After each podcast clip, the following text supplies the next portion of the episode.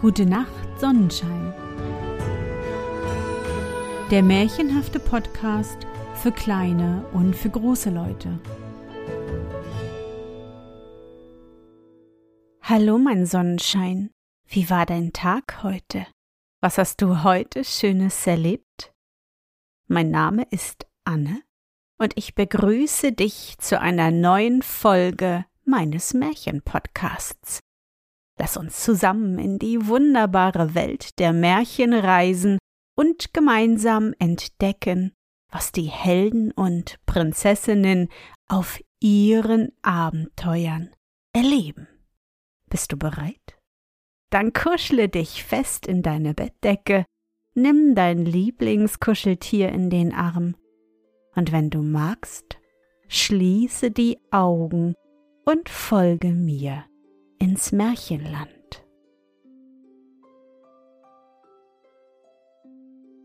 Akeleis Reise in den goldenen Schuhen.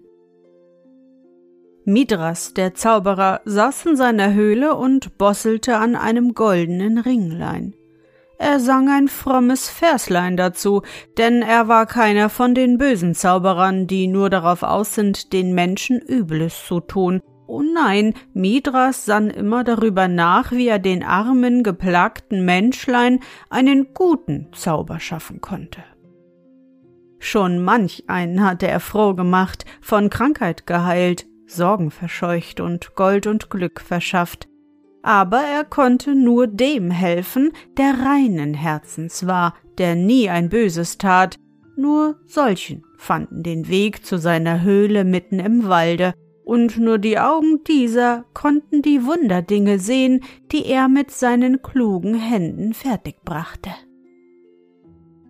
Er bosselte also eben an einem feinen Ringlein und sang ein gutes Verslein dazu. Bräutlein, Bräutlein, hold und fein, sollst im Ehestand glücklich sein, halt das Ringlein treu und fest, bringt dir Glück ins warme Nest. So sang der gute Mitras und lugte dabei immer wieder zum Fenster seiner Höhle hin, wo ein paar zierlich goldene Schuhe standen, die in der Sonne gar seltsam und geheimnisvoll blinkten und glitzerten. Wer wird sich die holen? dachte er. Da hörte er von ferne eine helle Stimme singen. La la la, der Sommer, der ist da. Wo kommt er her, wo geht er hin? Das Wandern liegt auch mir im Sinn. Aha, dachte Midras, das wird just die Rechte sein für die goldenen Schülein. La, la, la. Die Stimme kam immer näher und plötzlich hörte sie auf. Und leise und zaghaft kamen leichte Mädchenschritte herangehuscht. Oh, sagte eine feine Stimme, Oh, die schönen Schuhe.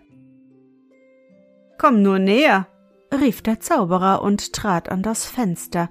Fürchte dich nicht, es geschieht dir nichts Böses. Ach, die schönen Schuhe, sagte das Mädchen und seufzte vor Lust. Hast du die gemacht? Jawohl, aus lauter Schmetterlingsflüglein sind sie und einen guten Segen haben sie, und wer sie an seine Füße tut, kann fliegen, weit, weit, wohin er mag. Oh, fliegen, fliegen, rief Ackelei, gerad das habe ich mir eben gewünscht. Der Himmel ist so hoch und blau, wie schön müsste man da die weite Welt sehen. Ich bin es leid, immer nur um unser Dorf zu wandern. Fliegen, ei fliegen, das möchte ich grad. Willst du die Schülein haben? fragte der Zauberer. Oh, oh, wie gern! rief Ackelei und schlug die Hände zusammen vor lauter Glück. Midras nahm die Schuhe, trat vor die Türe und gab sie dem Mädchen. Die hatte schon ihre Holzpantoffeln abgetan und wollte jäh in die goldenen schlüpfen. Warte, warte, erst musst du den Zauberspruch wissen, sonst fliegen sie nicht. Schülein waren Flügelein, wollen wieder Flügelein sein, auf. Wenn du dann aber müde bist vom Fliegen, merke dir den anderen Spruch. Flügelein, steh still, ich zur Erde will. Flügelein ruht aus, jetzt will ich nach Haus. Und noch eines, höre, nass dürfen die Schuhe beileibe nicht werden, dann verlieren sie ihren Zauber. Schon recht, schon recht, sagte Akelei voll Ungeduld, schlüpfte in die goldenen Schuhe, sagte das Sprüchlein, und sofort flog sie über die hohen Tannen von Midras Haus hin, lachte laut und glücklich zu ihm herunter. Glückliche Reise, rief Midras, vergiss die Sprüchlein nicht, sonst ergeht's dir nicht gut. Weiß schon, weiß schon, rief Akelei und fort war sie. Auf einer glitzernden weißen Wolke schwebte sie sanft über die Erde hin. Midras lachte vergnügt in sich hinein. Wieder ein arm Menschlein eine Sehnsucht gestellt, sagte er und machte sich an eine neue Arbeit, mit der er ein anderes Menschenkind erfreuen konnte. Akelei saß weich und glücklich auf ihrer seidenweichen Wolke und flog immer höher in den blauen Sonnenhimmel hinein. Oh, war das herrlich. Weithin lag die Erde vor ihr ausgebreitet. Dorf an Dorf, Feld an Feld, Wälder, Gärten und Hügel, und die Menschlein wimmelten wie kleine Puppen darin umher, es war wie ein Puppentheater, so niedlich und fein, und Akelei war vergnügt und wünschte sich tausend Augen, dass sie alles auf einmal sehen könnte. Doch da erblickte sie plötzlich ihr eigenes Dörflein, und im Gärtlein wanderte ihr Mütterlein umher, traurig und voll Sorge, weil Akelei noch immer nicht heimgekommen war. Da regte sich's in ihrem Herzen voll Mitleid. Ach, Mutter, sei nur ruhig, rief sie laut herunter. Heute Abend ganz spät, wenn es dunkel ist und man nicht mehr sehen kann, komme ich wieder zu dir, schrie sie aus vollem Halse. Doch das Mütterlein hörte es nicht, die Wolke war zu weit von ihr entfernt. Und als es Nacht wurde, war der Himmel hell vom Silberlicht, das der Mond über ihn ausstrahlte, und die goldenen Sterne tanzten einen seltsamen Reigen nach einer wundervollen Musik, die den ganzen Raum erfüllte, und doch sah man weit und breit nicht, woher diese heiligen Töne kamen. Ach, war das schön. Da konnte man nicht ans Heimkehren denken, Mütterlein, Häuslein und Gärtlein waren ganz vergessen, und so flog Öckelei Tage und Nächte über die Erde hin. Über tausend Städte flog sie, über blaue Meere und goldene Kirchen, über fremde Länder mit neuen Pflanzen und Tieren und seltsamen Blumen und fremdartigen Menschen. Oh, war das schön. Akelei wurde nicht müde, immer mehr, immer mehr wollten ihre unersättlichen Augen sehen. Doch eines Tages wurde es plötzlich finster um sie her. Weder Himmel noch Erde war mehr zu sehen. Sie hörte ein schweres Donnern in der Luft und dazwischen fuhren riesengroße goldene Lichtschlangen durch die Dunkelheit hin und als ihre Augen sich an die Finsternis gewöhnt hatten, sah sie, dass sie sich vor einem großen Felsen befand. Davor standen zwei eisenschwarze Ritter mit silbernen Lanzen in den Händen, mit denen sie wild gegeneinander fochten, und wenn diese Lanzen aneinander klirrten, fuhren die Lichtschlangen heraus und die Felsen erdröhnten in einem furchtbaren Donner. Aglaya erschrak. Die weiße Wolke unter ihr zitterte und seufzte. Wo sind wir? fragte Akalei die Wolke. Am Regenfelsen, bei der Regenmutter. Das sind ihre Söhne Donner und Blitz. Ach, ich falle nun zur Erde. Sag schnell dein Zauberspruch, sonst fällst auch du. Ackelei besann sich. Ach, wie war das nur? Flügelein, Flügelein, ich will nach Haus, ich will nach Haus. Nein, so war es nicht. Und sie fühlte die Wolke unter sich immer weniger werden. Da schrie sie laut auf. Was war das? fragte Ritter Donner, denn er hatte ganz feine Ohren, obwohl er selbst einen so großen Lärm machte. Ja, was ist das? fragte Ritter Blitz und sah über den Rand des Felsens hinab. Da senkten sie beide vorsichtig ihre Lanzen und zogen Akelei zart und sanft zu sich herauf. Ach, das ist ein Menschlein, sagten die Riesen und lachten über Akaleles angstvolles Gesicht.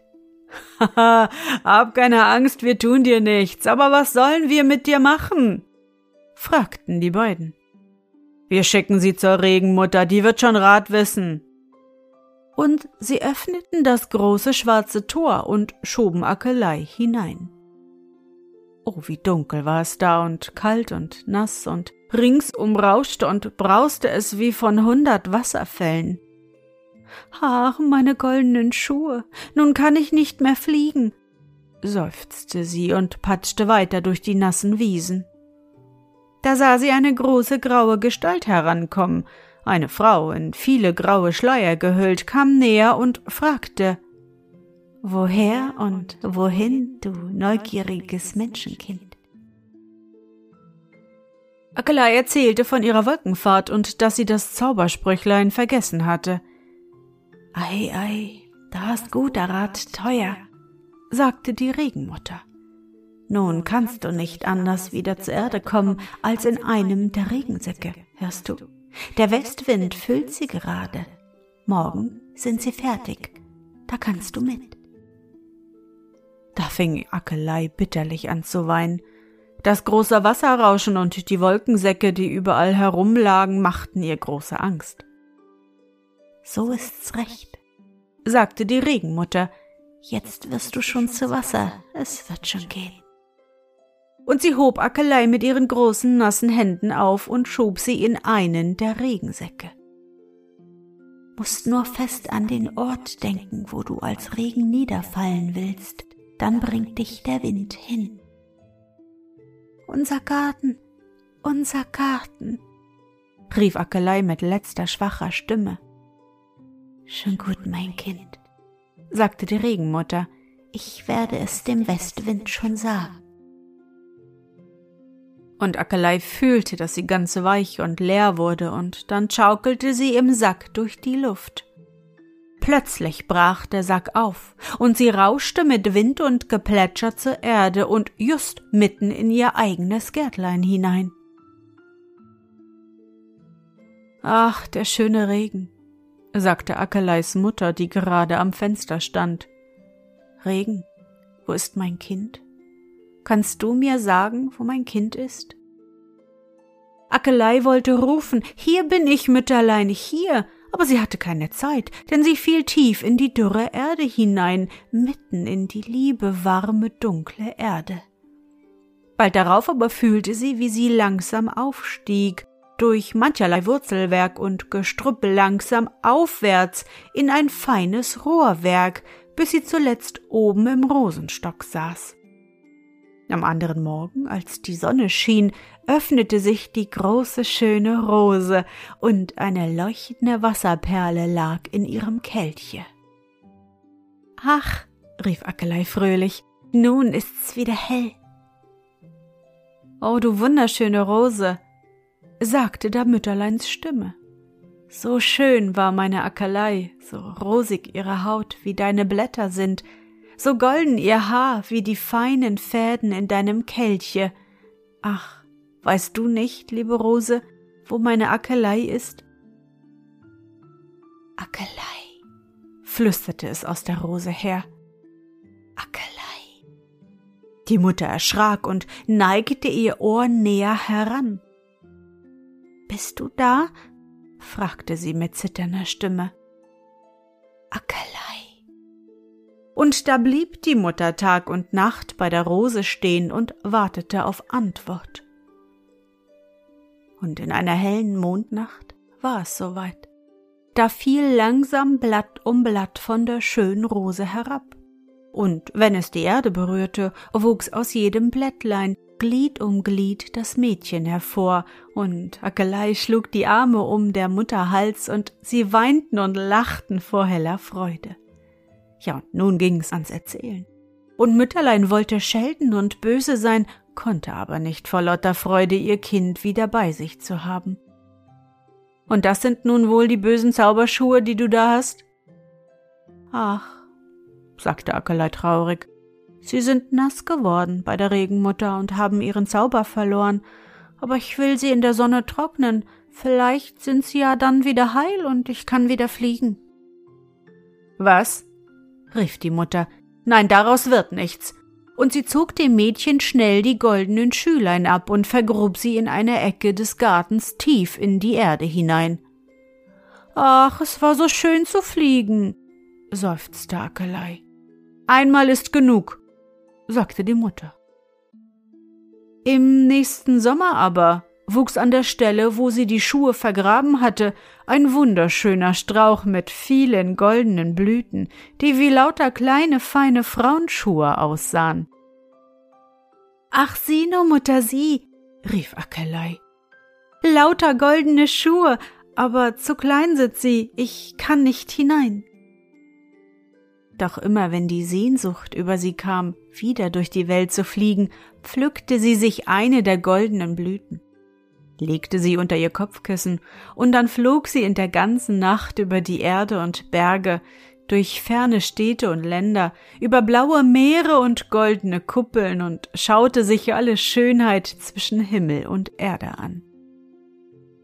Denn wer einmal goldene Schuhe hatte, die ihn durch alle Herrlichkeit der Welt getragen, der behält ewig die Sehnsucht im Herzen.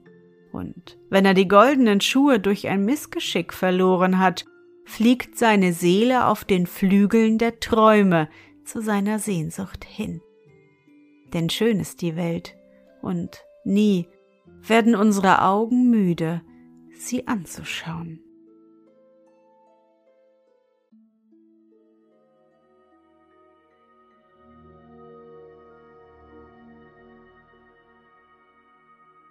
Na Sonnenschein, bist du noch wach?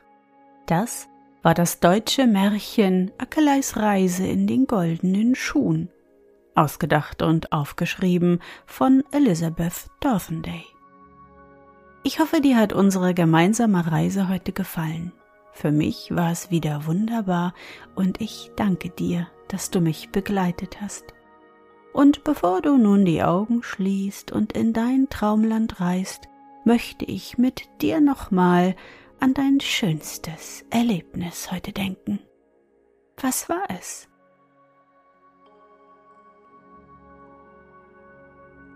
Vielleicht hast du heute die Sonne auf deiner Haut gespürt und bist draußen umhergetollt. Oder bei dir liegt Schnee und du hast einen lustigen Schneemann gebaut. Vielleicht bist du sogar extra in die große Pfütze auf den Gehweg gesprungen und hast dich dabei herrlich nass gespritzt. Versuche dich an dein schönstes Erlebnis heute zu erinnern.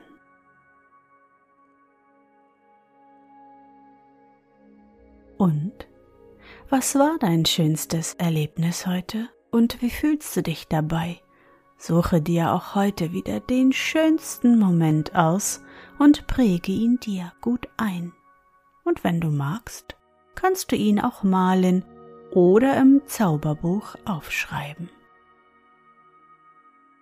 Und nun, gute Nacht, Sonnenschein, schlaf gut und träum was Schönes.